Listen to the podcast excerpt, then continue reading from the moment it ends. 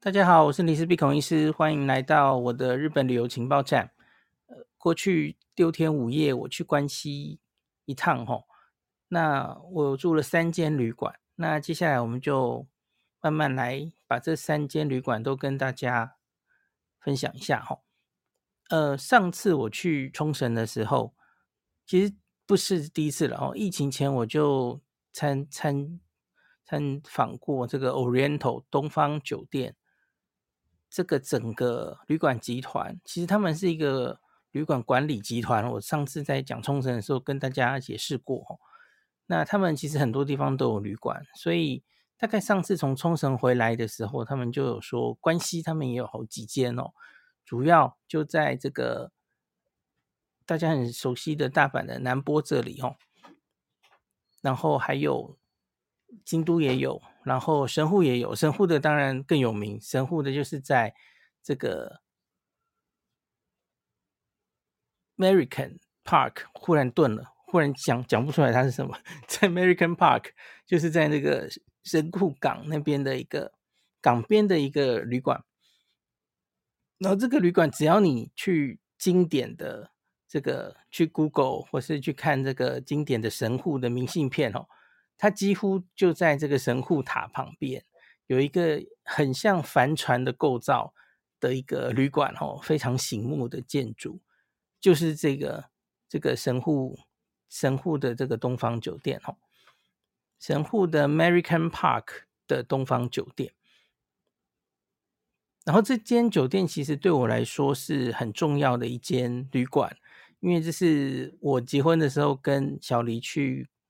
我们在东京结婚嘛，然后我们跑去关西度蜜月，坐着 JR Pass 过去哦，那就是金阪神玩金阪神，那那应该是我第一次去自助玩金阪神，对，然后所以我们就选神户，就是选住在这一间旅馆，当然时间离得有点久了，然后那个时候还没有很好的相机哦，没有什么回忆，呃，没有相机，没什么照片留下来，就留在回忆里这样。那可是印象蛮深刻的，就是房间外面就看到这个摩天轮。大家知道，这个好几个港港边的城市在日本都有摩天轮哦，像是在台场有摩天轮，在横滨的港区未来二十一，然后再来就是这个神户的 Harborland，也是在神户港边也有摩天轮哦。在某个时代，日本非常流行盖摩天轮这样子。好，所以就那时候他们就跟我说：“哎，这个神户这间也可能希望能找个时间，我们可以去采访。”之后我就非常兴奋哦。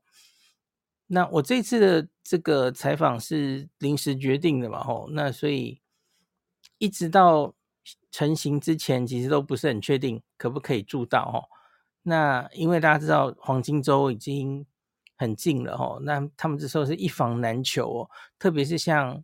神户 American Park 的东方酒店这么热门的旅馆，那那真的是很难很难乔吼。那终于有乔到了吼，所以这次我就开开心心的在旅行的最后两天，就去久违的好久没到的神户哦。可惜这次是我自己一个人来哦，没有办法跟老婆一起来，因为小朋友已经快考试了吼，这个老婆要留着照顾他哦。给他心理支援，那爸爸来很快很快出差完，赶快回家这样子哦。所以这次只能我自己来重温当年的旧梦这样子。但十几年前的事情，其实真的印象没有非常非常深刻了哦。那可是再次来到神户这个港都，真的觉得感觉很好哦。那这间旅馆，我们就先从它的一点点历史开始讲好了哦。它正式的这个。日文名字叫做神神户 American Park Oriental Hotel，哦，这个 American Park 就是在它在这个公园里面，那个这个公园是在神户港的中途堤，就它的一个码头，哈，往海里面延伸的一个码头，那就在这个码头的最尖端这样子。那它很早哦，它是一九九五年七月十五号开业的哦。所以你看看，它已经快要三十年的旅馆哦，现在大概二十八年。那它最下面的两层哦，一一楼、二楼是客船 terminal，所以旅馆是从第三层往上开始盖的哈。最上层好像是十五楼吧。那它的顶楼有一个日本旅馆中唯一海上保安厅认可的灯塔。那它开业的那一年，一九九五年，当年的年初。发生了很著名的阪神淡路的大地震，那那个大地震其实让这个东方旅馆和 Oriental Hotel，其实在神户的市区，接近三宫站那边也有一间比较老的 Oriental 哦，那那个时候它就毁坏了，那所以当年的这个 Oriental 的从业员有很多，后来在七月开幕的这间旅馆，他们就移过来了哦。好，那这间旅馆它走的这整个外观哦，它是竹中公务店，还蛮有机，还还蛮有名的这个建筑设计的公司设计的哈、哦。它是以这个坡为印象作为外观的设计哈、哦。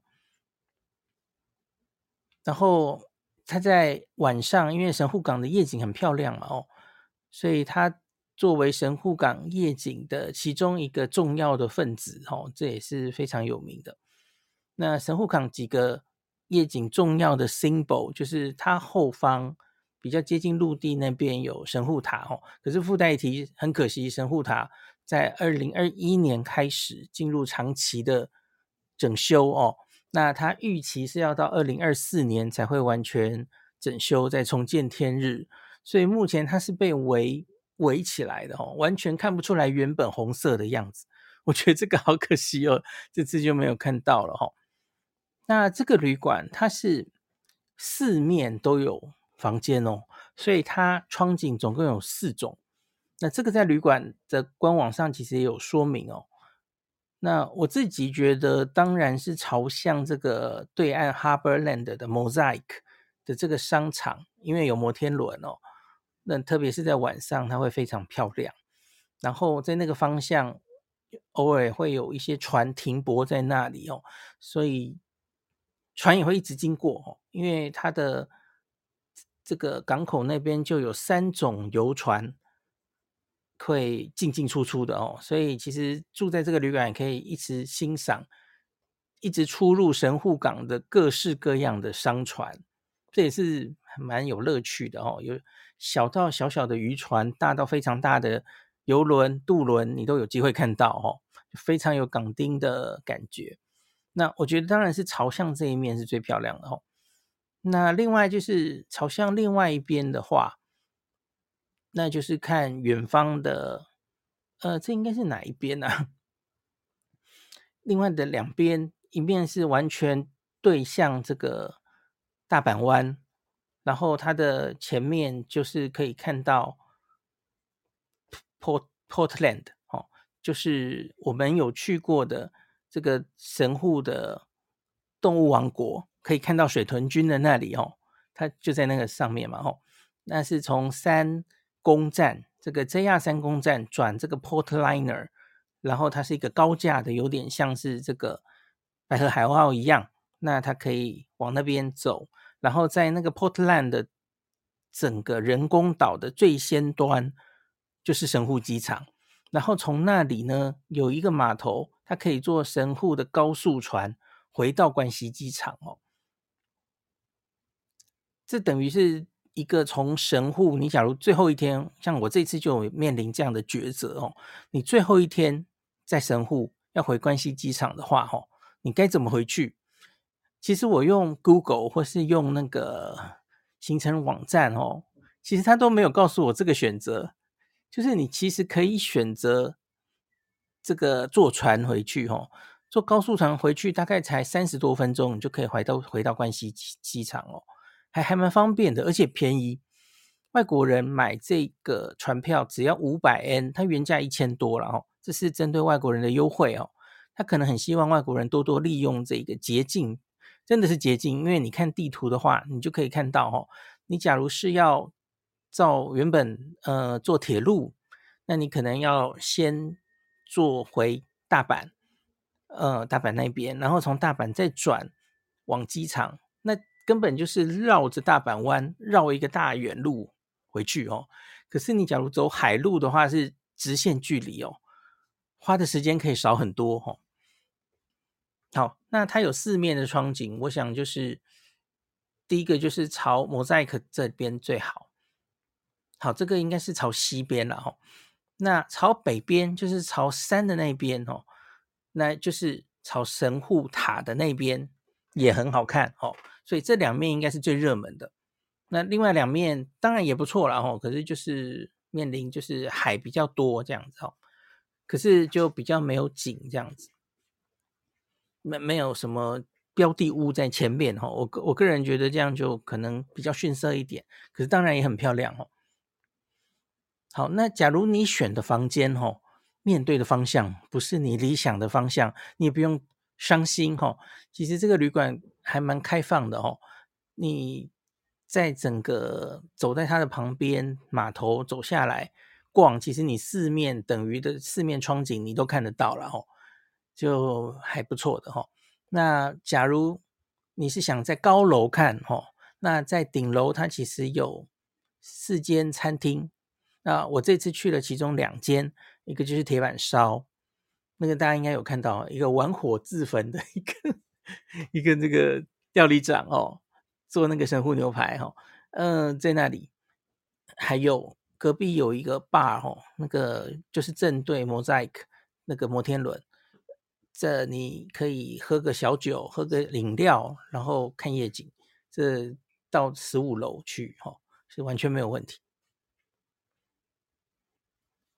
好，那接下来我们来讲一下这个。我这次去有一个采访的重点是哦，因为这个 Oriental 上次我们去冲绳的时候，我们不是有讲说它有一个 Club Room，就是 Club Lounge。呃，你你住这个比较，呃。这中文应该怎么讲呢？住 club room 的这种房间的朋友呢，他就可以享受这个比较特别的服务哈。我们那时候是讲说，这个冲绳是在大厅设了一个很大的 club lounge 哈。那这个制度呢，在神户这边，它也也是最近开始也设置了类似的东西哦。那它的名字没有把它叫做 club room，它把它叫做行政房了哈。那这个叫，呃，等我一下哈，我把它叫出来。等一下，因为因为这一点，他他的，我不要讲错，我确定一下哈。诶，到哪里去了？好，好，没关系。假如我讲错的话，我之后再修掉好了哈。他这次就是推出了行政房的，也是可以享用 Club Lounge 的这样的制度，类似冲绳的东方酒店一样哈。那它目前应该是我觉得是小规模的实施哦。它它的这个行政房，它总共有三十几个房型，行政房也有大大小小的哈，不是局限在某一个楼层或是某一种房型哦。那它官网它其实有中文可以订房了哦。那就是你可以进去选它这个行政客房有哪一些，然后它它甚至现在是有一些是 Club 的 Oriental 的 Member 才可以订，或是会比较便宜的哦。那这个我觉得它之后可能，假如这一个制度大家很受欢迎的话，也许它会扩充行政客房的数目，也不一定。现在其实数量还不是很多哦。那行政客房定下去之后呢，它可以享用几个 benefit，哦，主要有几个哦。那第一个就是它会有专属的 club lounge。我去的时候，哈，在三楼，哈，呃，有一边就是面向这个摩天轮的那一边，就是窗景最好的那边，现在被用作为 club lounge。那大家来这个旅馆，对他的早餐，我看很多朋友有留言哦，对他的这个早餐的自助餐非常印象深刻哦。他的那一个主要餐厅，它是面对神户港，面对南边的哦。那所以其实窗景没有这个 Club Club Lounge 这边好看。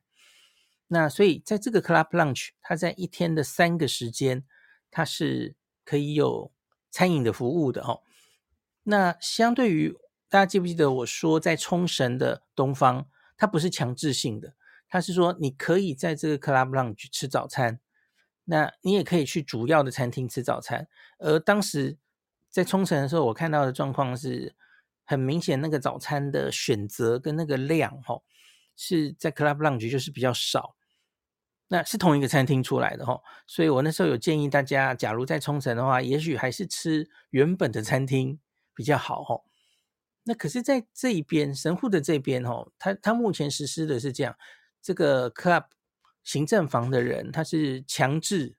应该就是在行政房这边吃，假如你没有特殊要求的话，那这个其实也没有亏待到你哦，因为我觉得它相对于冲绳来说哦，它把那个餐饮拿过来的分量还有选择其实都比较多哦，所以不会觉得选择不够多。大家应该有看到我去这间旅馆第一天的早餐，其实已经非常丰富了，对不对？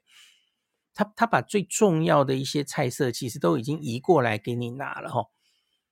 那有一个非常大的好处是，因为这间旅馆非常受欢迎嘛，所以在它的主餐厅 Santa Monica 哦，那个主餐厅其实是人山人海，杀声震天哦，还有小孩哭的声音。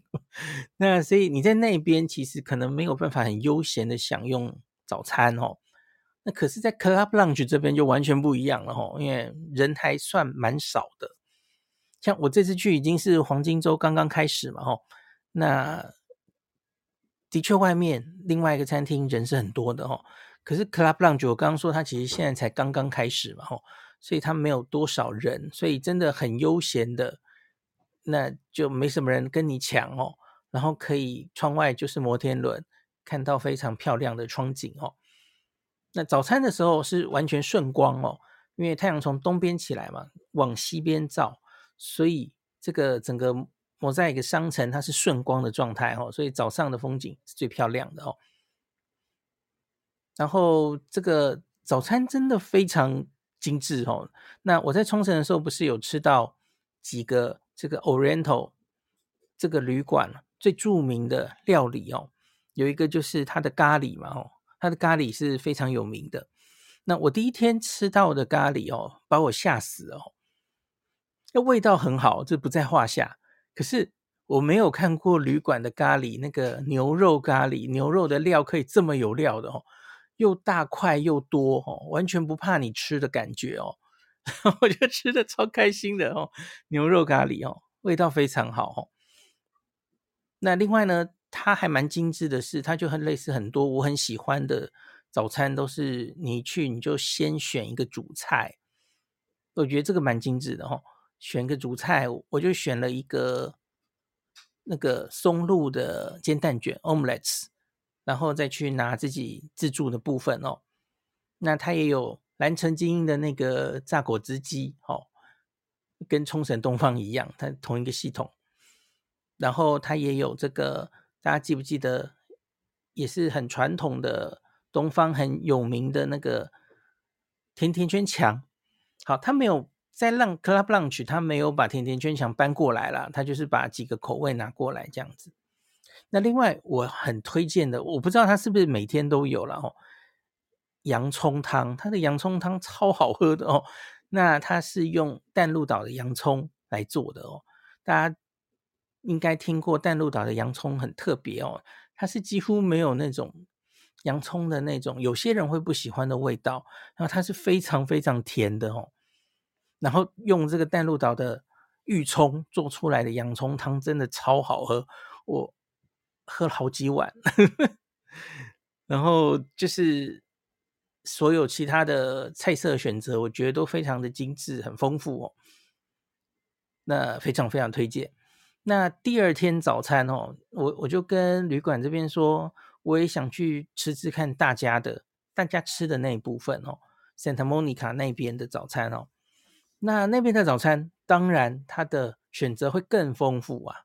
那 Club Lounge 只是拿其中的一部分最经典的过来嘛，哦。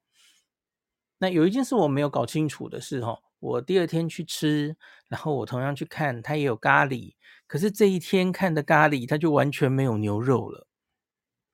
我不是很确定为什么哦。那可是这一天的咖喱旁边，它有摆炸猪排，满满的炸猪排，然后他说你可以把它做成这个猪排咖喱。哦，那我也很开心，吃的超开心的。昨天吃牛肉咖喱，然后第二天吃猪排咖喱这样子哈。我不是很确定他是不是有猪排的时候就把牛肉不不要放，还是只有 Carte Blanche 的咖喱才有放牛肉哈？我不知道是哪一种哈。那那当然选择很丰富，就还很多哈，像是他饭后有冰淇淋哦。然后它就是整面的甜甜圈墙，然后它西式、呃和式跟洋式的料理，洋式的料理在 Club Lounge 比较多哈。那可是在这个大餐厅里面，它呃合适，你要吃一个合适的早餐，它的种类也非常丰富，就在原本那里是没有的哈。像是它提供了这个 TKG。让你做这个生蛋拌饭的选择，它就提供了两种鸡蛋哦，一种是生的，一种是温半全温温全软。不敢吃全生的人可以用温全软摆在你的饭上，然后它都是用有明堂的蛋哦，牧场有明堂的牧场出的鸡蛋，然后它光光是这个拌饭的酱油，TKG 的酱油它就有四种哦，还蛮讲究的。然后，当然，小朋友对小朋友来说喜欢吃的炸物哦，然后很多东西其实它的选择也都很丰富。那还有 Live Kitchen 的部分哦，现做的，我记得这个跟冲绳也一样，它就是做一个很厚切的一个汉堡。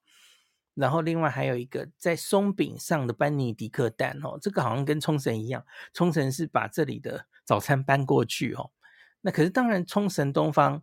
除了原本这个神户东方的一些基本菜色之外，它还加进了冲绳自己本地的特色哦。其实我觉得回想起来，冲绳东方的早餐也是非常非常丰盛的哦，甚至有点超过了，因为它就原本的神户的有拿过来，可是他还把冲绳的再加上加上去哦。冲绳的一些当地我有说过嘛，这个猪排蛋饭团哦，然后还有 taco rice 等等的哦。哦，想起来这个冲绳的早餐就流口水。好，好了，早餐部分我就讲到这样，真的是还不错哦。那这一个 Santa Monica 的大的餐厅哦，它其实在海边还有阳台座哦。我看很多人就坐在外面，因为我离开的那一天天气变好，所以很多人就去出去看晒太阳、看风景这样。好，哎呦，我们这个我刚刚没有完全把这个行政房的。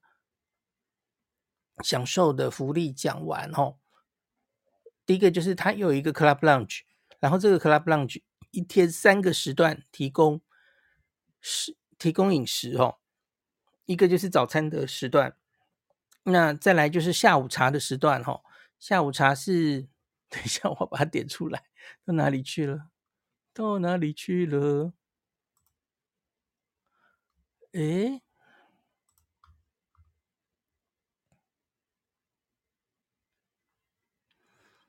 啊，算了，我记得应该是三点吧。哦，对，好。再是下午茶时段是三点，好像到四点半吧。那最后一个就是晚餐的鸡尾酒时间哦，这个是五点半开始到七点左右哦。那这个其实我忘记去了，因为我去吃铁板烧了，然后我忘记时间卡得很紧哦。我应该在五点半到六点之间吃铁板烧之前，赶快去喝喝鸡尾酒哦。那我看它官网上的图片哦，这个不只是鸡尾酒而已哦，它也有提供非常丰富的甜点、佐餐哦，一起选择哦，所以有点可惜没有吃到这个哦。可是，在这个下午茶时间，其实我已经被吓到了哦，因为它的选择也是非常丰富哦。它它有一点点酒的选择，然后有饮料，然后有各式各样的大小甜点哦。其实那个种类已经蛮丰富了，我觉得已经非常厉害了哈。那这个下午茶还有晚餐的鸡尾酒时间，其实一般的住客要花钱的话，其实也可以进来了哈，只是就有一个价钱。呃，我记得 Santa Monica 早餐好像是收三千五，然后这个下午茶还有晚餐各自好像是收三千跟四千哦。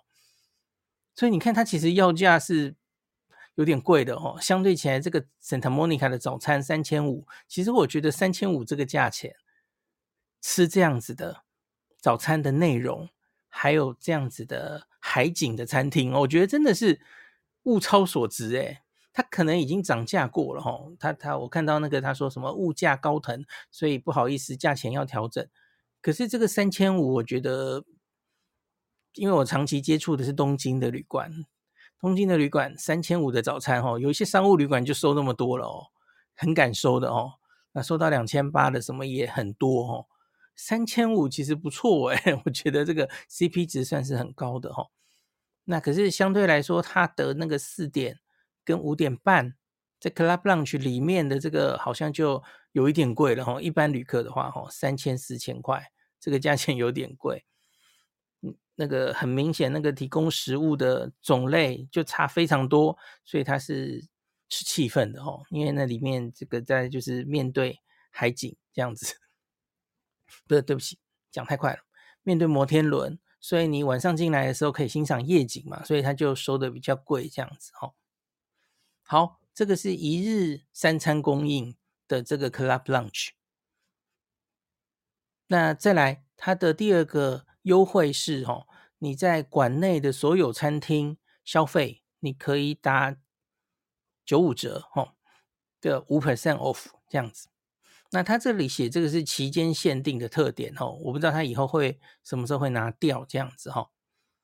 那第三个是他可以这个使用他的泳池跟健身房。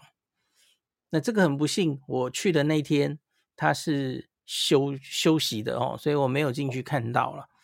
那我我可能在跟他们要照片呢。反正假如我真的进去，其实那里大概也不方便照相哦。那再给大家看一下，它有一个室内泳池哦，所以是 Club Lounge 的人他可以免费使用。那当然，其他的住客，一般住客应该是付费也是可以使用才对了哦。好，那最后一个 Club Lounge 人可以 Late Check Out。一般人是十一点就要 check out 的哦，那可是你这个行政房啦，我一直讲成 club lounge，行政房的人呢，你可以十二点才 check out 哦，你又不用跟大家人挤人这样子，那悠闲一点，享受你的假期到最后一秒钟哦。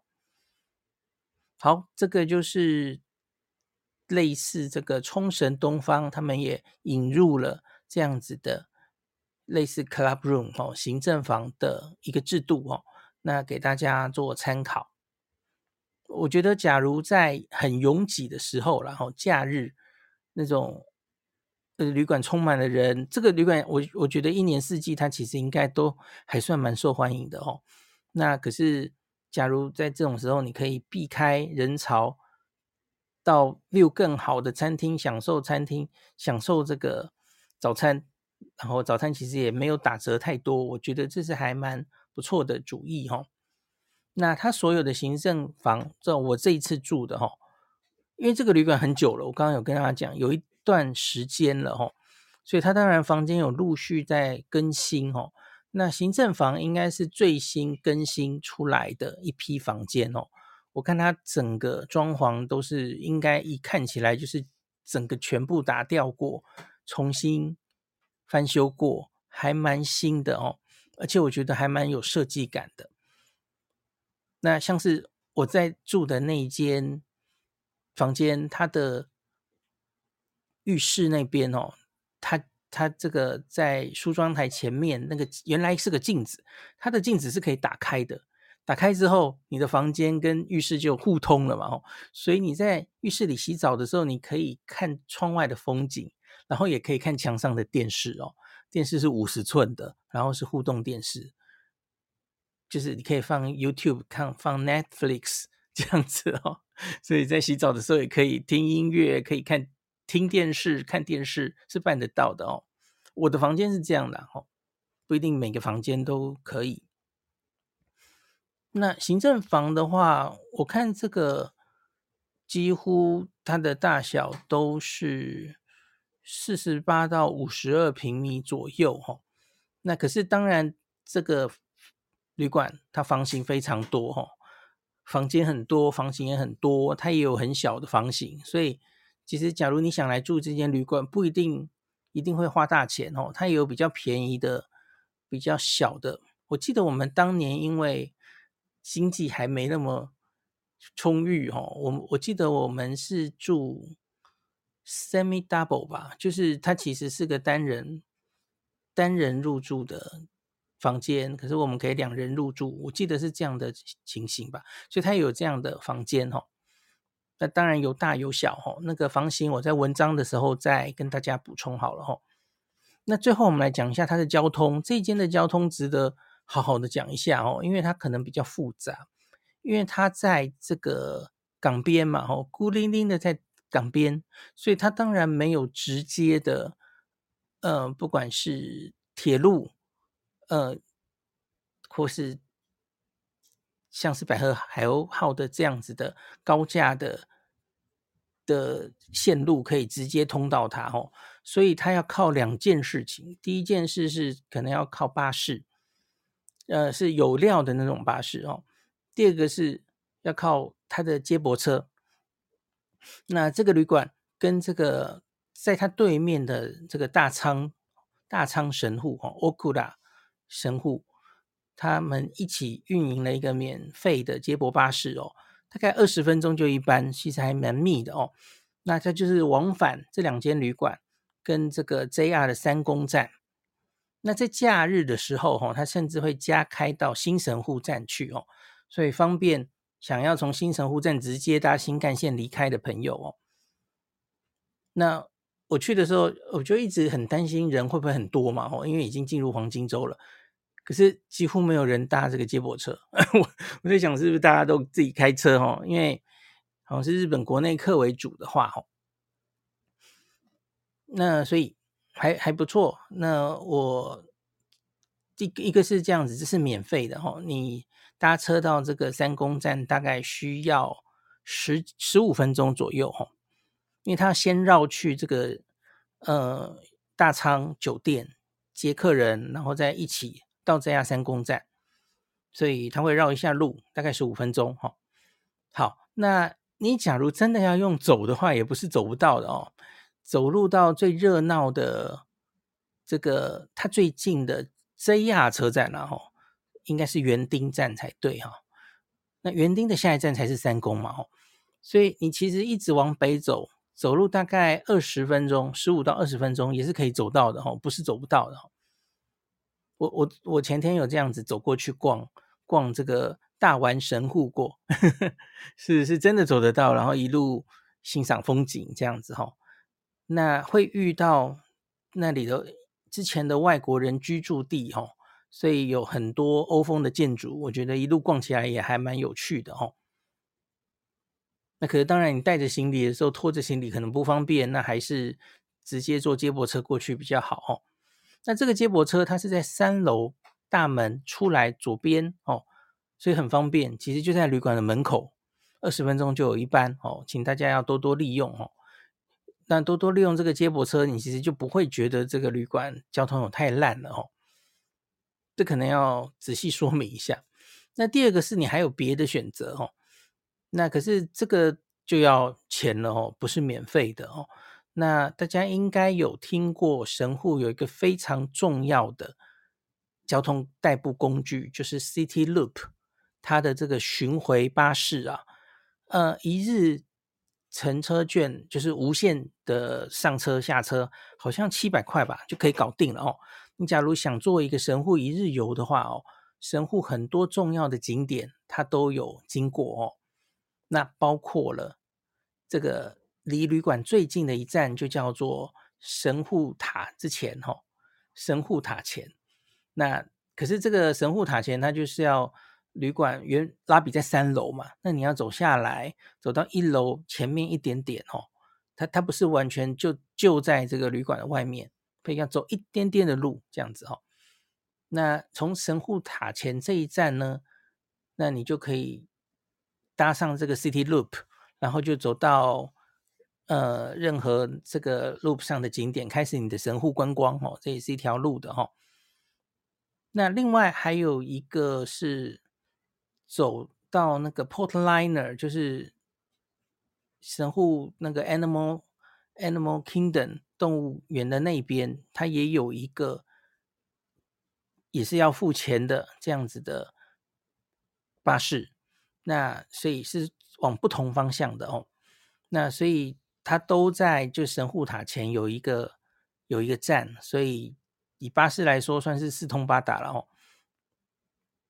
那当然，你假如要。在坐上，因为这里有除了这样之外，也有是阪神吗？电铁 想不出来的三宫站，然后还有它也有自己的地铁哦。那当然也都可以，可是就是离旅馆走路可能都要一点时间，或是你要先坐我刚刚说的这些接驳车或巴士，你才会到这些站哦。因为这些站都在比较市区的地方哦，这里太海边了。那要靠这些公车跟接驳车。好，那所以交通大概就是这样的状态哦。那可是我要说，这个旅馆的周边啊，其实真的很多东西可以逛的哦。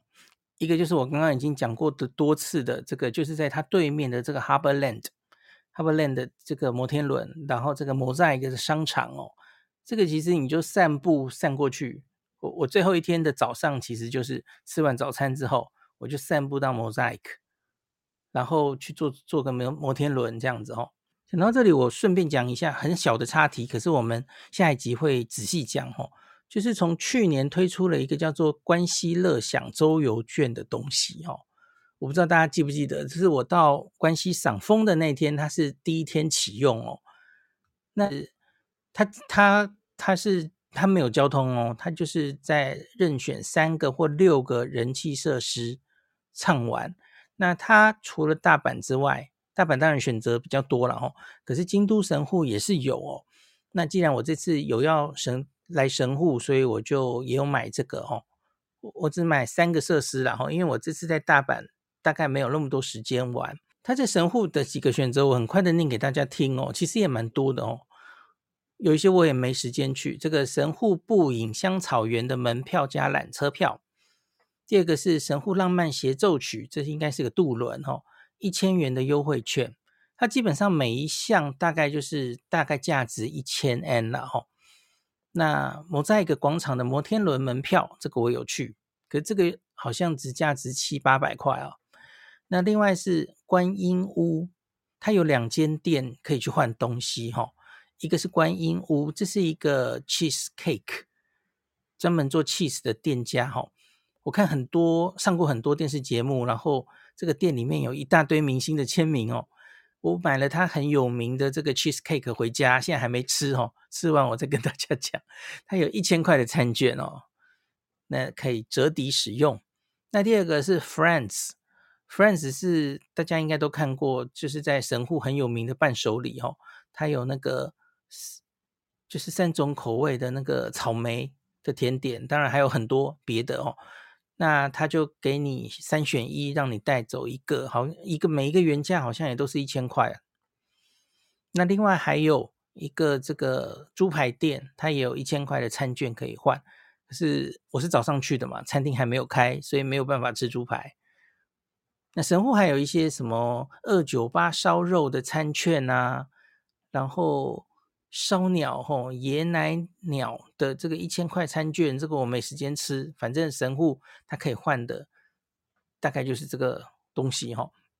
所以我正好在这个 Harbor Land 就猪排没吃嘛，可是其他三个就正好都用掉了哈。搭一下摩天轮，然后在两间店买了东西哦，那就大概算把它逛完了哈。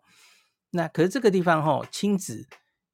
假如来这边的话，一定不能错过，因为它有神户的这个面包超人的博物馆在这里哦。小朋友来一定会疯掉的哦，它里面有面包超人的二楼是博物馆，那是有料要进去的部分。它一楼基本上是免费的哦，有游乐区，然后有 shopping mall 哦，有好几间店都是跟面包超人相关的哦，还有一个面包教室哦，可以小朋友自己动手做面包。我看好多小朋友看到那个都很兴奋这样子。然后它的商场其实也蛮多的哦，它有那个吉普力之森的卖店，然后我看有一个是这个面包超人。对，不讲错了，对不起。咸蛋超人，然后还有，哎，还有什么？还还有 Hello Kitty 的三丽鸥的专卖店哦，它都有。所以其实喜欢动漫的人应该会觉得这里还蛮好逛的。那餐厅的选择也还蛮丰富的。那坐摩天轮就是可以在这一步。这这这个港区的地方哦，然后到一个最高的地方，居高临下，就是看整个神户港。我觉得天气好的时候，其实看起来还还蛮不错的哦。对面有这个呃 Mosaic 的商场可以逛。那走过去的路上哦，你说会从右边绕过一个码头，那那个码头其实上面就有三个游船嘛，吼。包括我之前在东京有看过，就是在这个幕府时代的安宅湾，就金光闪闪的一个船这样子哦。我那时候有上安宅湾吃吃东西的一个采访哦，然后我在想，诶，神户这边也有安宅丸了，我不知道它跟东京的那艘是同一艘还是一模一样的哦。它在这边也出现了哦。那安宅丸就是一个。整个船体是红色的，非常有特色的一个日本古代的幕府时代的帆船哦，那看起来很抢眼哦。那我去的最后一天，它是公休，所以它整天就停在那个港边，然后让你可以很开心的就是在港边很近距离的照相这样子哦，可以照出很多很漂亮的照片这样子。然后往另外一边呢，就是整个美利坚公园里面，其实也有很多可以逛的地方哦。然后我看假日好多人都在这边逛哦。那最有名的这个在港边，前几年有设置一个 B c o b e B E C O B E 哈，呃 B 对不起讲错 B E K O B E 这样子哦。就是很现在大家来到神户几乎都会来打卡的地方哦。然后在这个前面就他会有画一个 mark，希望大家从那边照。然后很多人就会一直，我看一整天哦，除了清早之外，从早到晚到很晚，台灯亮的时候，我看几乎都有人在那边排队要照相，是非常热门的拍照景点哦。那你在人比较多的时候，比较少能照到没有人在那个。大家会在那个字上面摆姿势嘛，然后照相这样子哦。那你可以抓角度，在这个 B Kobe 的后面就可以看到我们的这个旅馆本身哦，Kobe Marriott American Park Oriental 在后面像一艘大船一样。那最后一天，它的因为我说它的一二楼也是一个港口嘛，哈，也是一个 terminal。所以他停了一个轮船哦，最后一天天气放晴了，那就好像两艘船一大一小排在一起哦。旅馆本身就像一个大轮船，然后旁边有一个小轮船，那你可以把它都照在这个 B Kobe 的后面，就是我觉得那个照出来的效果还不错哦。American Park 里面还有一个非常大的星巴克哦，我看生意也非常非常好哦。然后那家星巴克好像是号称关西最大规模的，我我好像有看到这样的一个描述哦，它就是开放感很好的一个独栋的星巴克哦，都是玻璃帷幕的哦，所以喜欢星巴克的朋友也可以来这边喝杯咖啡。好，那以上就是今天的这个神户 American Park 东方酒店的介绍啦。那我觉得它是一个非常有度假风。这个就在海边，很惬意的一个很高级的偏高级的旅馆哦，特别是它的早餐是非常长久以来就是很受大家欢迎的哦，非常有好评的一个旅馆。那也是我跟老婆充满回忆的一个旅馆哦。希望以后有机会的话，还可以带老婆或是全家人一起重返这个旅馆。好，今天就讲到这里，感谢您收听今天林氏璧孔医师的日本旅游情报站。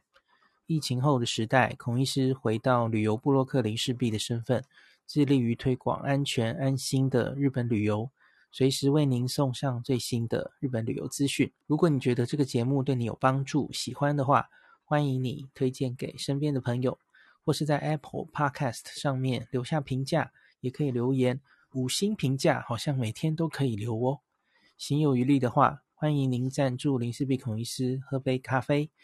如果你想看到更多林氏璧发的日本旅游资讯，欢迎你加入脸书上的日本自助旅游中毒者粉丝专业，或是我也有 LINE 的官方账号 Telegram、Instagram，这些连接都在 Podcast 前面，我的电子名片里，可以在一个页面就看到我所有的发声管道，都欢迎您加入。